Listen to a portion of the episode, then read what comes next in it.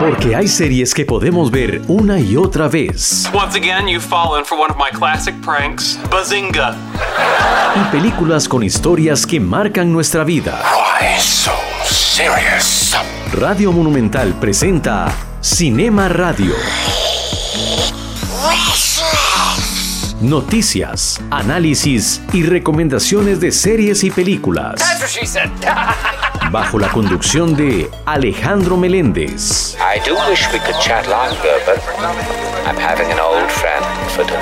Cinema Radio inicia ahora. Una producción de Radio Monumental. Hola, ¿qué tal? Muy buenas, muchísimas gracias por estar en sintonía de este podcast Cinema Radio, una producción del Departamento de Noticias Monumental y de Producción de Central de Radios.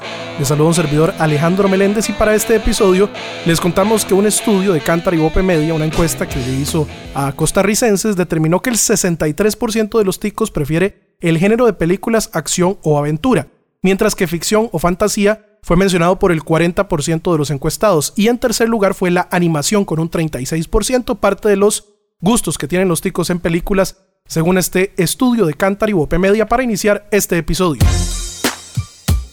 Bueno, y para hoy me acompaña don Rodrigo Villalobos, quien es eh, comediante, periodista, pero sobre todo comunicador, ¿verdad?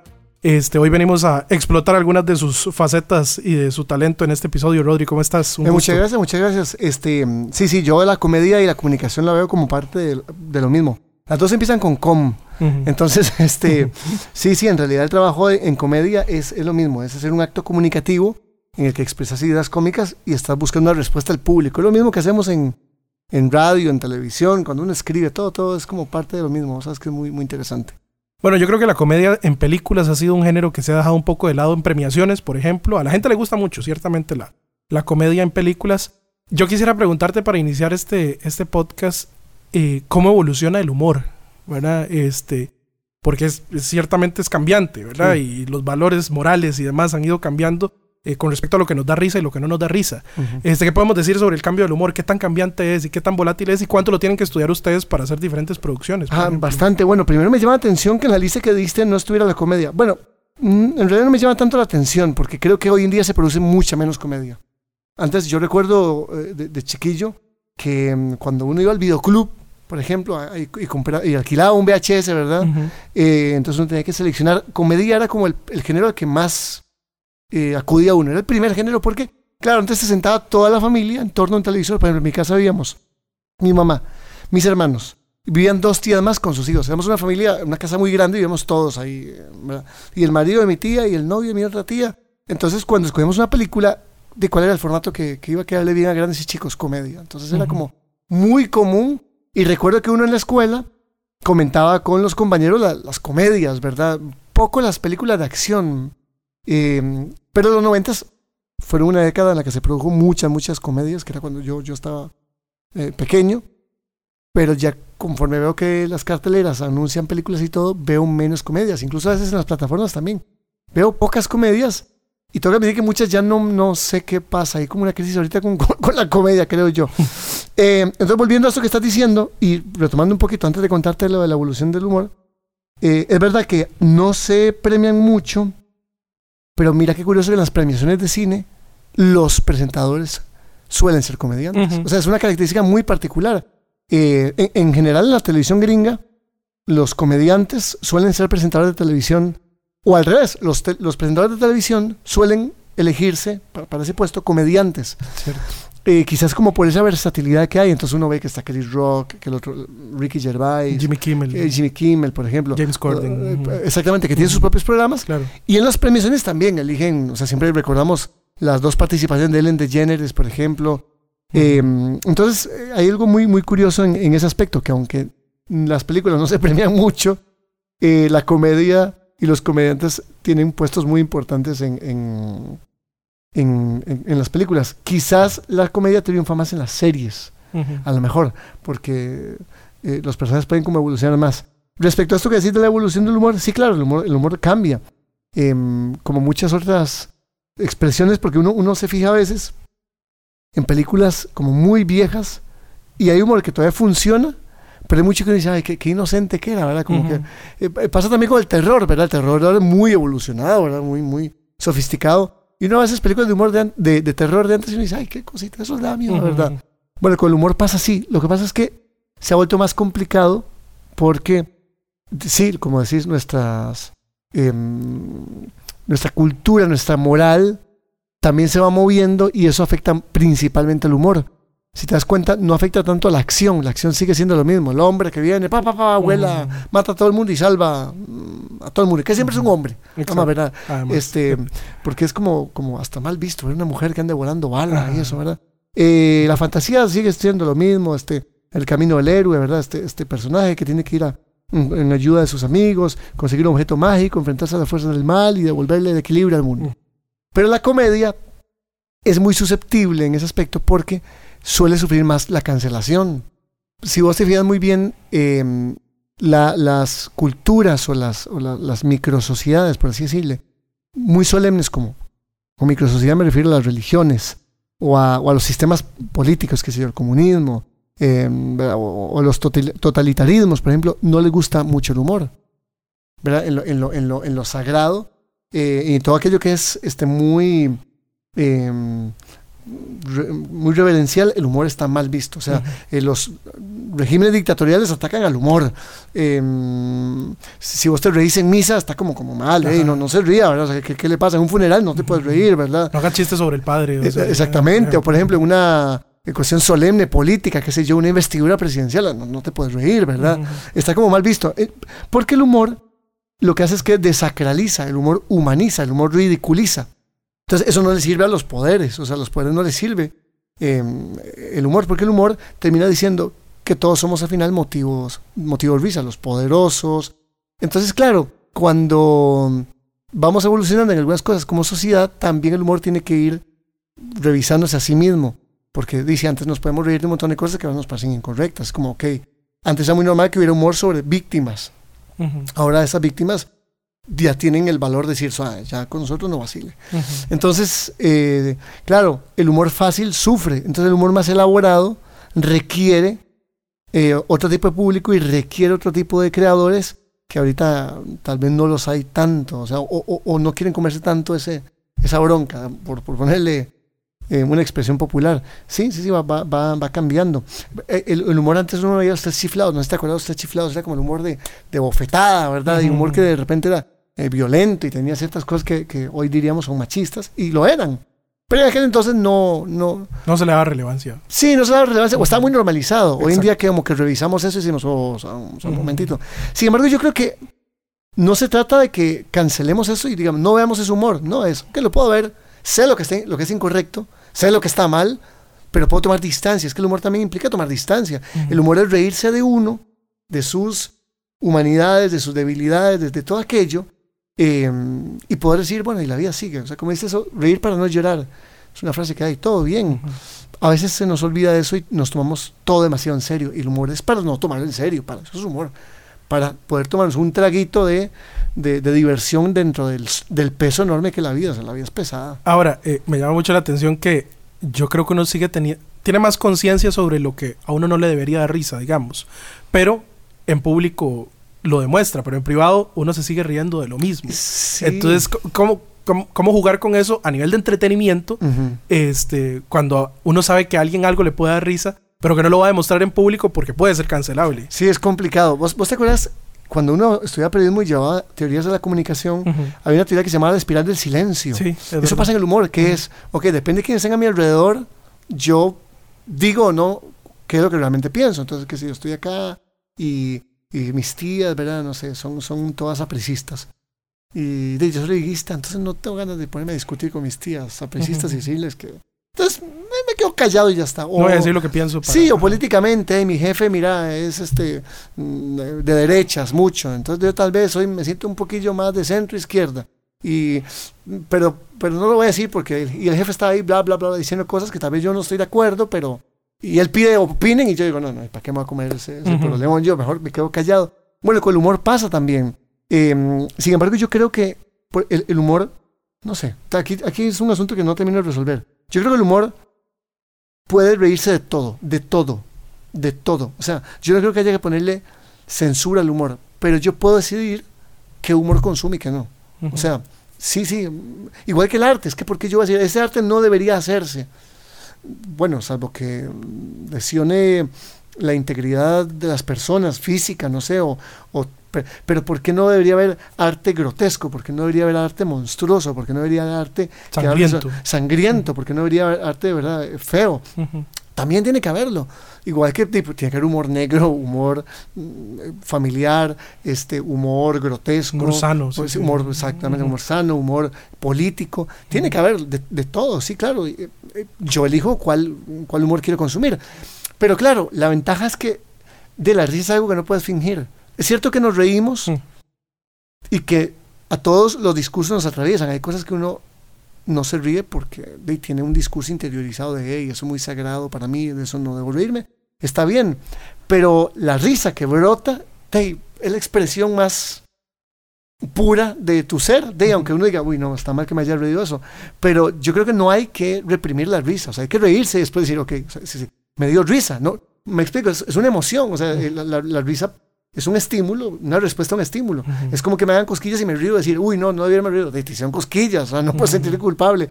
O vi algo y me, o me golpearon y lloré. Digo, no había llorado. O sentí miedo. Digo, exactamente. Las emociones no podemos reprimirlas, son, son naturales, espontáneas, son más poderosas que la razón. Ya después ya uno dice, ok, bueno, me reí, pero ¿qué voy a hacer con esa risa? ¿Qué significa esta risa? Yo puedo reírme de, sí, de, de, un chiste acerca de, de, sí, de una población vulnerable.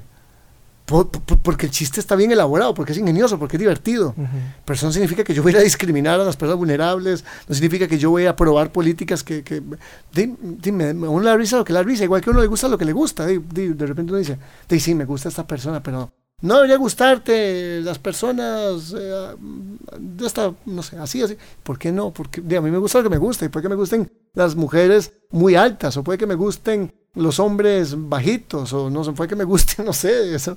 Acá hay quien le gusta lo que le gusta, puede que me gusten los hombres hablantines como Rodrigo, puede que me gusten los hombres más callados como Alejandro, no sé. -huh. Entonces le gusta lo que le gusta y, y, ya está. Sí, creo que nos hacemos mucho, mucho rollo con eso, pero es por eso mismo, por el poder que tiene el humor de romper con aquello que es eh, solemne. Entonces, claro, decimos, uy, no, si yo me río de... Y, a ver, insisto, el problema no es reírse, el problema es saber qué voy a hacer con eso y, y cuánto yo saco el humor de, su, de, su, de sus esferas, me explico, que también uh -huh. es un problema. Claro, si yo voy a un show a, a, de comedia, un bar, yo sé que es un show de comedia, sé que lo que está pasando es que es un lugar seguro, uh -huh. igual que si voy al teatro, o sea, yo sé que nadie se está matando, o sea, uh -huh. es, no, no, están muriendo, igual que en el cine, o sea, no está violando, la, es una escena, es una escena, es fantasía, es ficción, o sea, es ficción, igual que si leo una novela, entonces, si me cuenta un chiste, eh, me río y sé que es un chiste, tal vez el problema es cuando la gente saca ese chiste o ese humor y lo llevas a otra esfera, y ahí sí el humor puede ser problemático, o sea, si yo utilizo, soy profesor de, de, de, escuela y se me ocurrió como gran gracia, empecé mi clase contando chistes xenofóbicos a los estudiantes. Y esa es una esfera en la que ahí no está bien, igual que no está bien en el funeral. Bueno, el funeral sí es divertido reírse, la verdad es que no a ser hipócrita. El funeral es lo que más hace es reírse. Pero tal vez como que no esté bien que yo, no sé, en una sala de emergencias me pongo a hacer chistes, sí. pero este, sobre, sobre gente que se muere, no sé. Vos eh, estás en una profesión que constantemente tiene que estar analizando qué da risa y qué no da risa. Sí. Eh, ¿Qué da risa actualmente? 2023, ¿qué da risa? Por ejemplo, qué sé yo, a mí me da risa el sarcasmo, me da mucha risa. Sí, sí, sí, la ironía me da mucha risa, pero ¿qué da risa actualmente? Eh, así, como en términos generales. Sí, obviamente como el humor es algo personal, de, hay, hay de todo. Hay uh -huh. todo tipo de gente que uno pensaría que, ay, no, en esta generación ya los chistes xenofóbicos no pegan, que va, o sea, siempre siempre van a encontrar público y los chistes machistas también. Pero sí, ahora el humor negro, eh, eh, ¿verdad? Eh, que lleno de sarcasmo, ¿verdad? Es mucho más consumido. Por lo mismo, porque hemos en, entendido que el humor es, es, es eh, cierto que es discurso, pero que es un espacio, un paréntesis en la vida. Uh -huh. Es que yo me ría de algo muy oscuro y que yo, no sé, voy a hacer un chiste de, de niños con cáncer, no significa que yo ahora disfrute con que los niños mueran de cáncer. No, eh, lo hago, hay, hay teorías del humor que hablan de Eh, una serie del humor es la, la, la, eh, sobre todo Freud hablaba de esto, que sirve como para mm, mm, soltar esas tensiones que llevamos todos los días, ¿verdad? Ante la muerte, ante ese tipo de cosas. Entonces sí, el humor negro ayuda un poco a mantener eh, de como, como esa actitud em, ante la vida de saber que, que, que, la vida no es fácil, que tiene cosas que son contradictorias. Entonces nos reímos de esas cosas, nos reímos de las vulnerabilidades, sí, sí. Ese está muy, muy de moda. El humor sexual hoy en día todavía más porque mm, hay humor sexual que reivindica mucho a las mujeres, hoy en día también. Entonces antes era muy normal que, que, el, que el, humor sexual fuera solo vulgar, pero hoy en día eh, en realidad no es tanto la vulgaridad, ¿verdad? Eh, sino de lo, lo, vulnerables que somos en el sexo, ¿verdad? O sea, las inseguridades y todo eso. Antes el humor sexual más bien era como, como muy, de, muy fálico, ¿verdad? Y muy del, del macho que viene y hace y le haga algo aquí. Hoy en día es más bien de, de, lo mal que me va en la cama, de, de, lo pésimo que le fue a la muchacha con el tipo que no sabía ni dónde estaba el clítoris, qué sé yo, o de, o sí, sí, o de, ¿verdad? O, o, o incluso de tener sexo en, en, espacios que son muy complicados, ¿verdad? Este, porque antes era como que se hablaba de sexo matrimonio y la infidelidad. Hoy en día desde conocí a alguien y me lo llevé a mi casa, pues yo con mi mamá, entonces ¿cómo, tengo, cómo hago para, para que mi mamá no vea al muchacho? Todo ese tipo de cosas que, que son vulnerabilidades funcionan mucho. Y el humor político también. Yo, yo hago viñetas cómicas y las que tienen que ver con humor político eh, son de las que más funcionan. O sea, hay, hay, hay mucho humor femenino hoy también, tal vez por el, todo el, el, el, auge del feminismo y de la voz de las mujeres, hay mucho humor femenino, entonces es también muy interesante oír a las mujeres hablar de, sí, de la maternidad y de la imperfección de la maternidad. Lo que te decía, la maternidad es un, eso que te hablaba de los espacios sagrados, la maternidad siempre ha sido sagrado y no va a ser mamá lo más lindo del mundo jamás.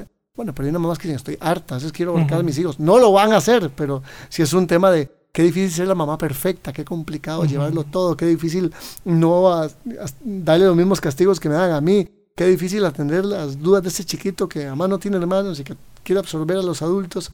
Eh, hay mucho humor. Y también eh, últimamente ha estado el humor geek. ¿Y sabes por qué? Porque creo que los adultos que nos criamos con ciertos productos, o sea, y ahora somos adultos, entonces tenemos esas referencias. Antes un adulto, de mi papá por ejemplo, no se pondría una camisa Marvel nunca. Uh -huh. Y yo tengo 39 años y ando en una camisa Marvel, uh -huh. qué sé yo, porque, y soy fan de todo lo que consumí en la infancia. Uh -huh. Entonces, las cosas geeks tienen mucha más y vos ves que hay festivales geek a cada rato, festival de cine geek y todo esto, tiene también un... Y son súper masivos siempre. Ajá, entonces tiene un humor muy particular que, que, ahí va creciendo y se vuelve divertido porque estos adultos que somos ahora, eh, que podemos pagar por ir a... Y ve, ve, que las películas de superhéroes tienen humor. Antes no, o sea... La, la, la, o tenían muy poquito humor, digamos, las la de Batman, las de Tim Burton de Batman, eh, tenían humor, pero poquito.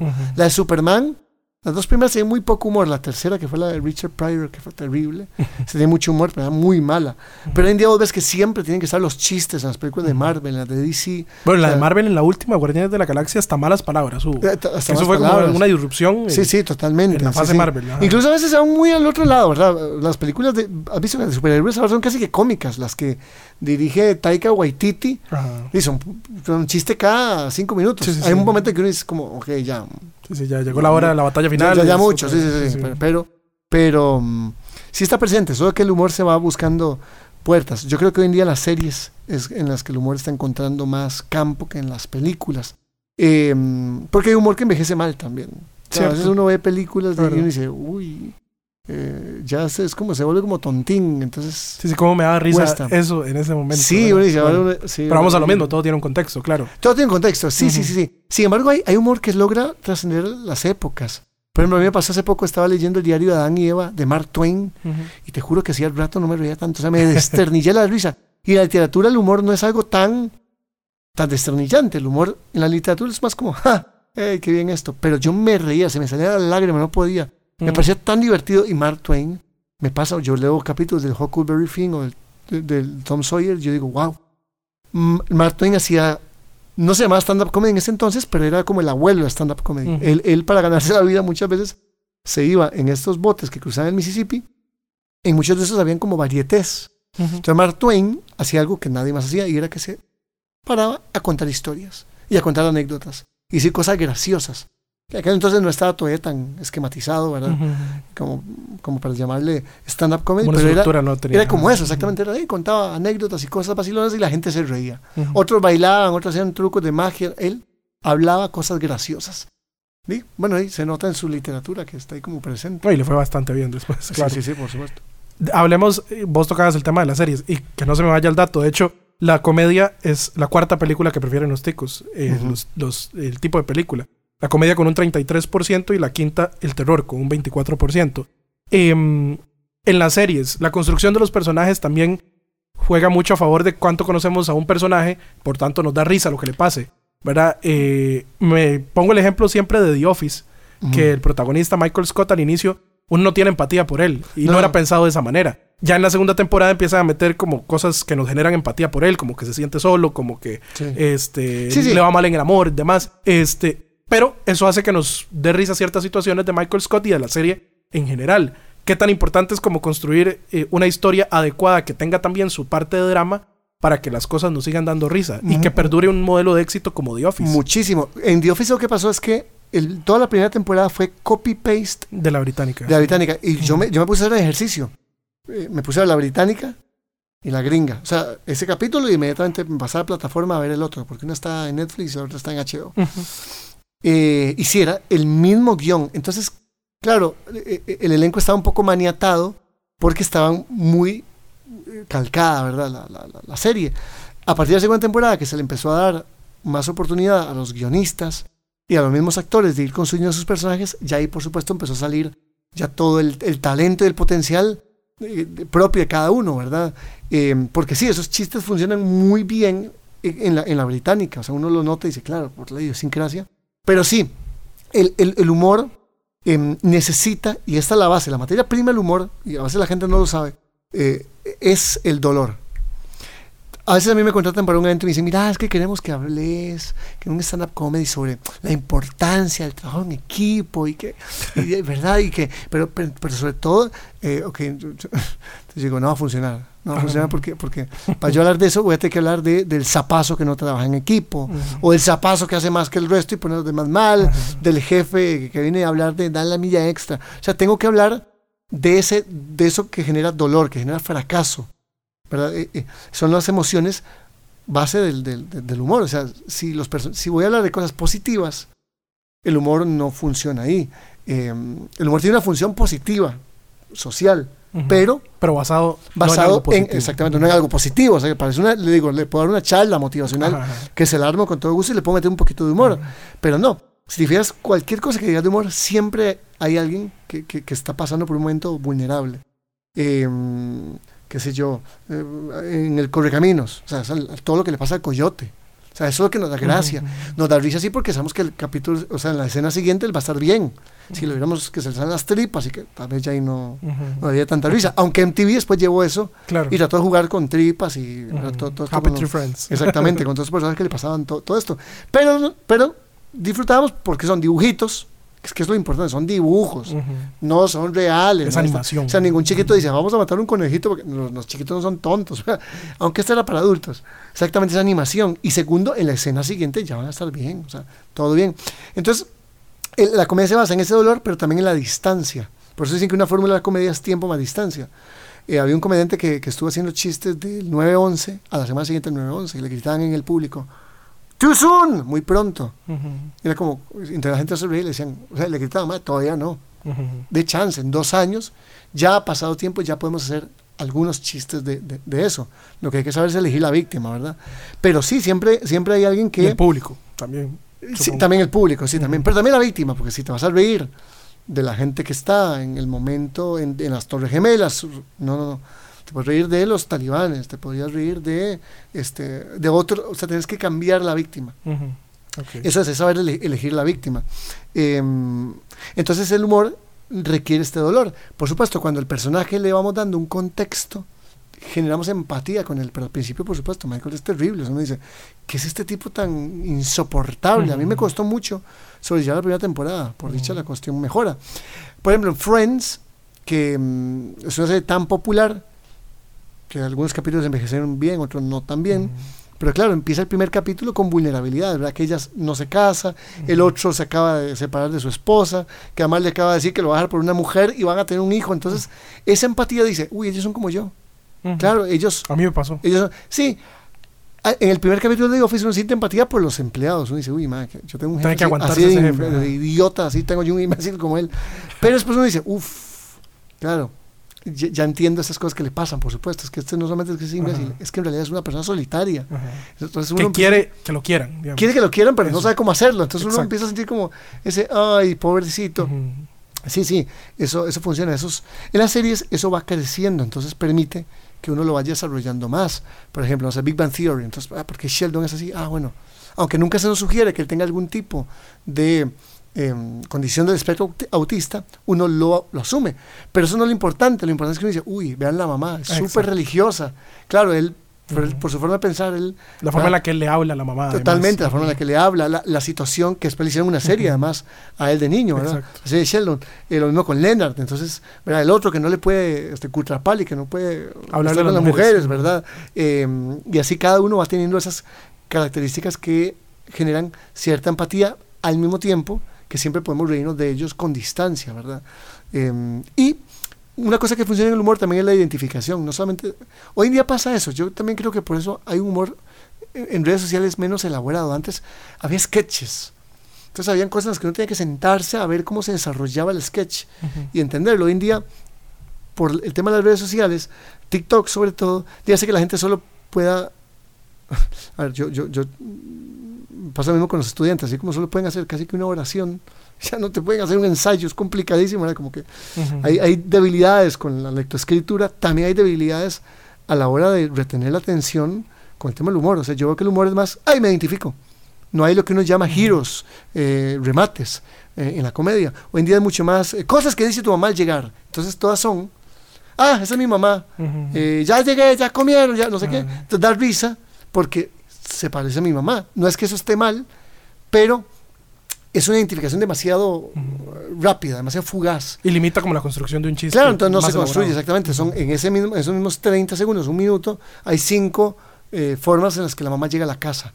Entonces, claro, me da risa, lo comparto, pero se quedan ahí en la superficie.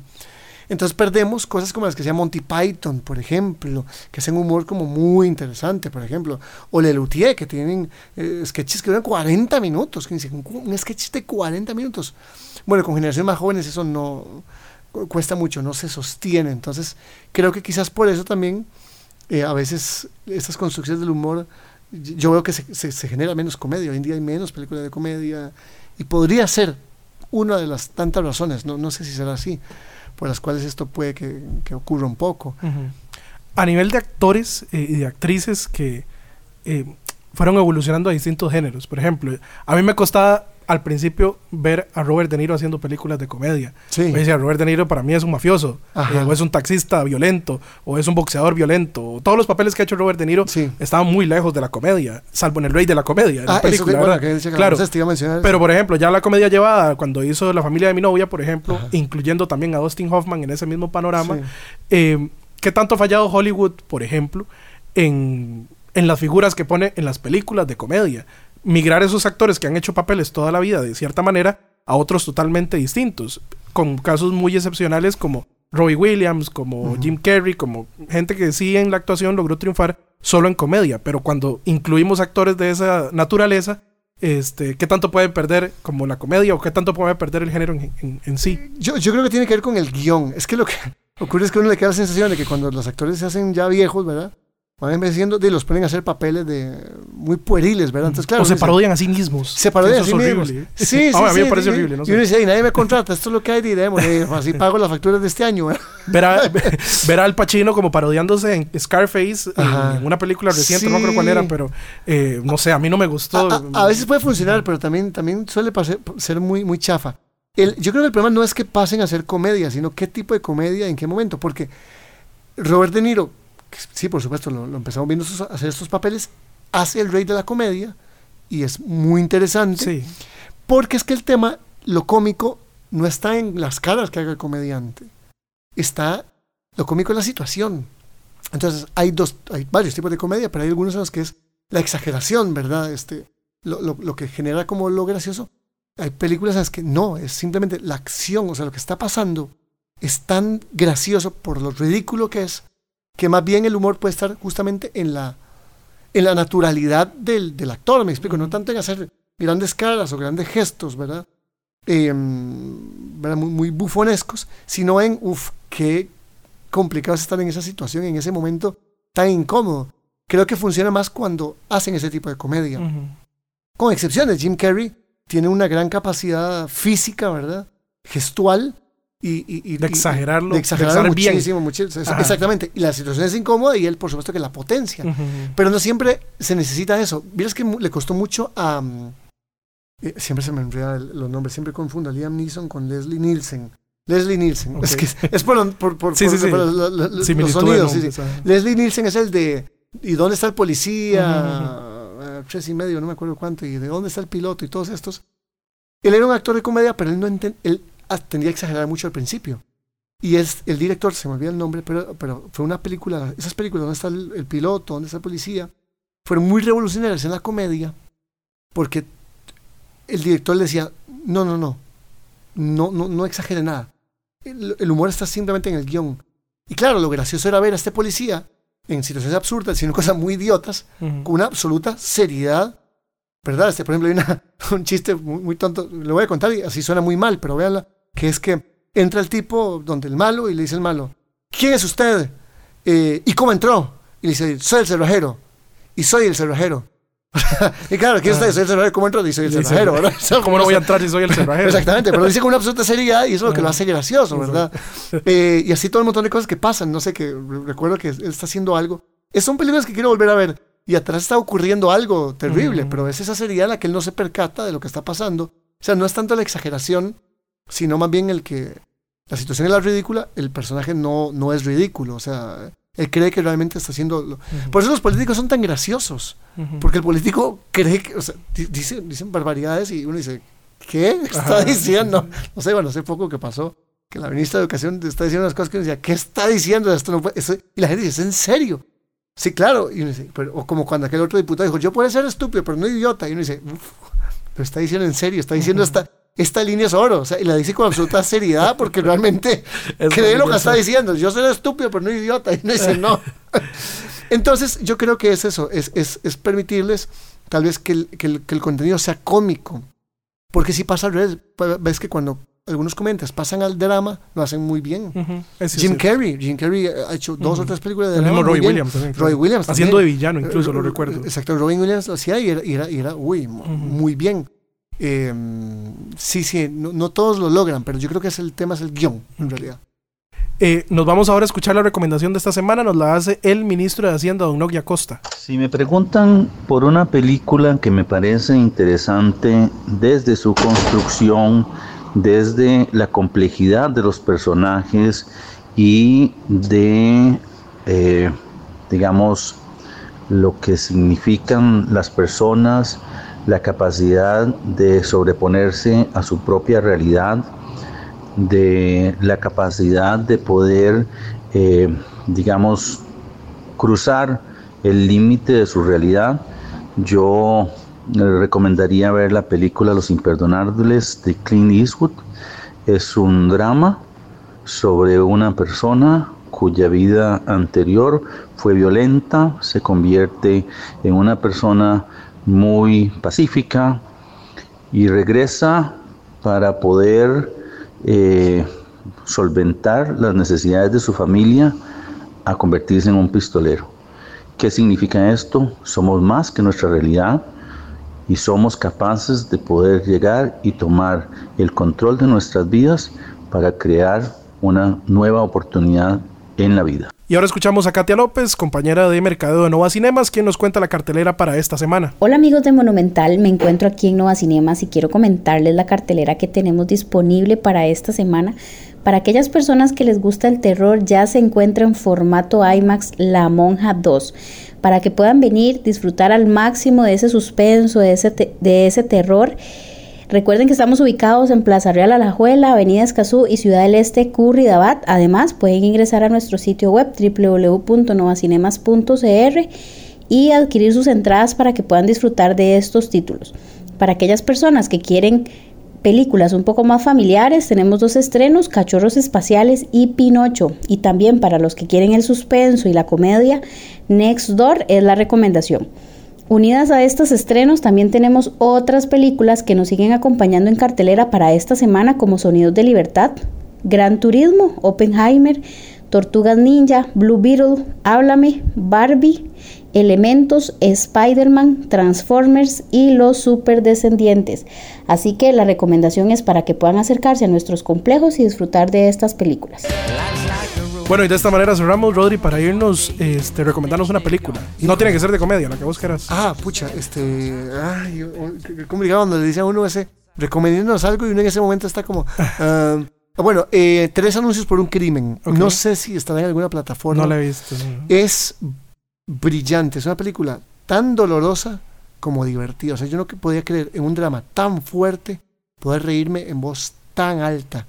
Es una película que juega muy bien con, con las emociones, te lleva de un lado a otro y uno no se da cuenta. Es, es eh, una historia espeluznante de una madre que paga tres anuncios, tres vallas publicitarias para reclamar la, la muerte de su hija que ha seguido sin resolver. Tiene unas escenas crudísimas y al mismo tiempo tiene unas escenas muy, muy divertidas dentro de ese mismo dolor. Yo creo que esa combinación no es fácil de hacer. Qué interesante propuesta. Tres anuncios sobre un crimen. ¿sí? Tres anuncios por un crimen. Tres sí. anuncios sobre un- eh, por un crimen. Rodri, nada más decirle a la gente este, cómo te puede contactar si quiere, a lo mejor, para un show o así. Sí, sí, bueno, en redes sociales, en Instagram, Rodrigo-Villalobos, Facebook, Rodrigo Villalobos, eh, mi correo es rodrigo standupcomedy, arroba gmail.com y mm, en TikTok, Rodrigo Villalobos CR, ahí estoy en todas las redes sociales, siempre me pueden escribir, yo soy el que las revisa. Ok. Entonces, todo bien. No hay intermediarios. No, no, no. Listo. Muchísimas gracias, Rodri. No, ustedes, gracias por la invitación. Pura vida. Nosotros nos vamos y nos escuchamos en el siguiente podcast. Esto fue Cinema Radio con Alejandro Meléndez. To infinity and beyond! I will look for you. I will find you. Una producción de Radio Monumental.